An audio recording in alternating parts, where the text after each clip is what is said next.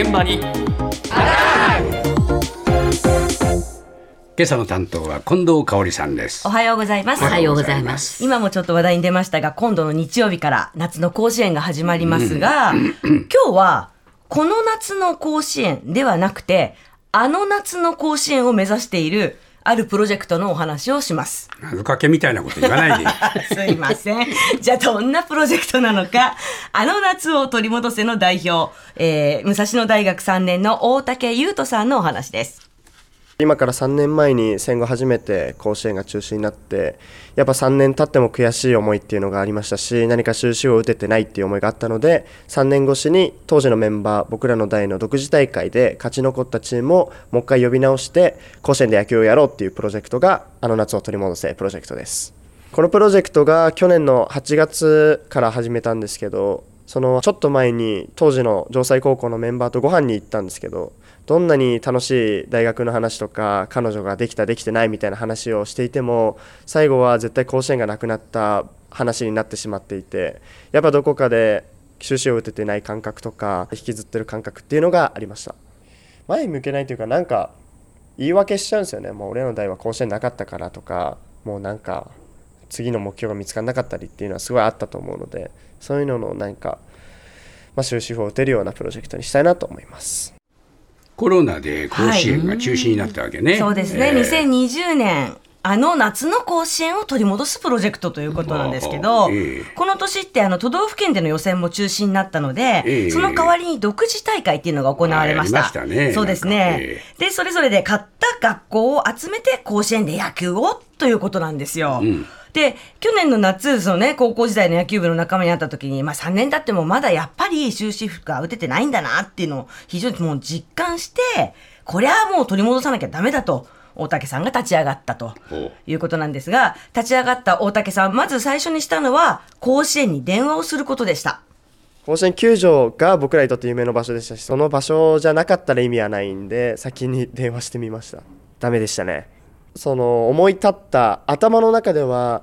もう完成した絵がもう思い描いてたというかあったんですけどやっぱ現実問題選手も集まってないしお金も集まってないしこれでどうやって甲子園が貸したらいいんだみたいな感覚だったと思うので貸していただけなくてじゃあ選手を集めてある種甲子園側がもう断れないような状況を作り出せばもしかしたら貸してくれるんじゃないかなっていうのでツイッターとインスタグラムで僕らの代の独自大会勝ち残ったチーム集めますっていうのを投稿して集め始めました。そうですね。2ヶ月で46個1000名の選手が集まったんですけどその当時は全然順調じゃなかったですし今思えばよく2ヶ月集まったなっていう感じです。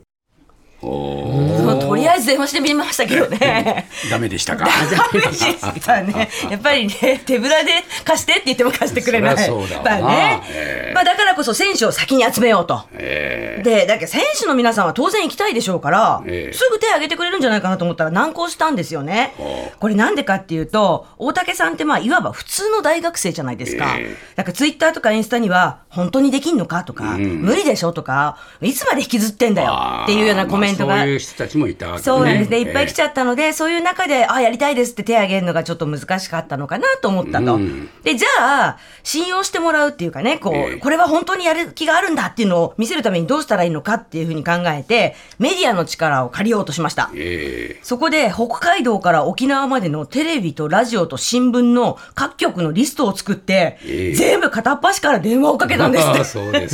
若いのに意外とアナログですよ。ん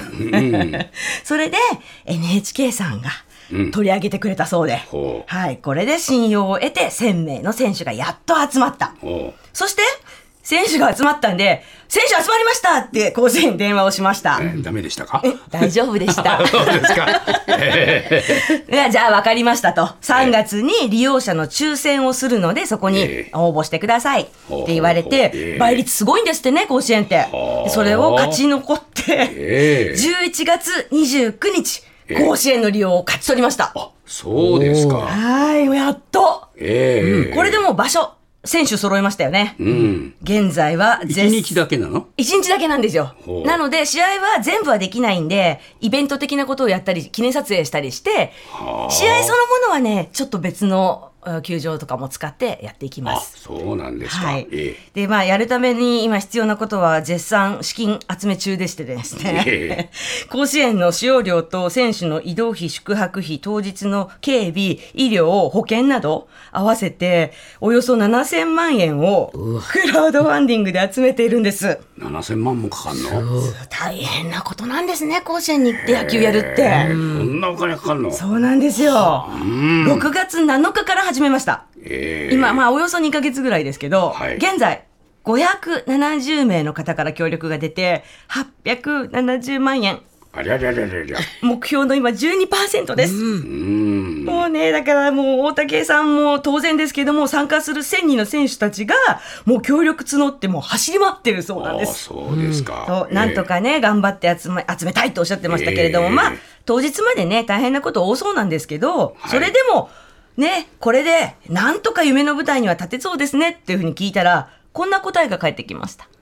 えでもあれなんですよ僕は選手として出れないですよ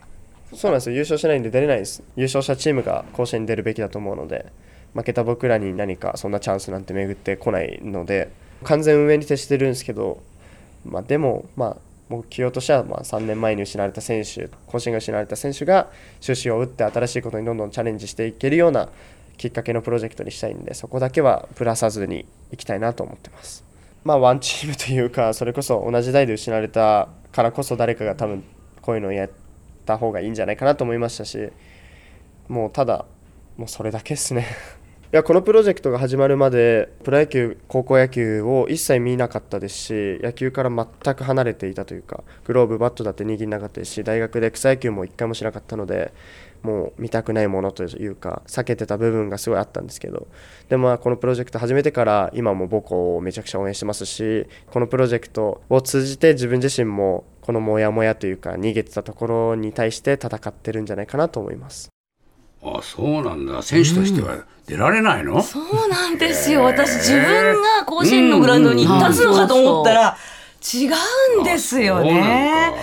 そう。だけどもこれをやっぱりやりつややり遂げたいっていうことなんですよね。であの元プロ野球選手の古田敦也さんとか、い。宮本慎也さんの協力があったりとか、はい。あのいろんな企業からも資金提供の申し出っていうのも来始めていますし、そうですか。現物で応援してくれるっていう企業もあって、ええ。実は大竹さんたちのグループの名刺、ええ。プロ野球カード作ってる会社が作ってくれたんですよ。これ見てくださいよ。自分がカードになるなんて夢みたいって言って、ええ。何枚か手元にも取っておきたい。配り切ることは絶対しないって言ってたんですけど、ええ。もう満面の笑みで話しているのを見てると、ええ。甲子園でね、この彼はもうプレーできないですけれども、はい。このモヤモヤに終止符を打つ、ええ。新しく歩き出すための大きい意味があることなんだなっていうのがね、よく伝わってきましたそうね。ですか。11月の、19日、あ、29日です。ええ。そうですか。はい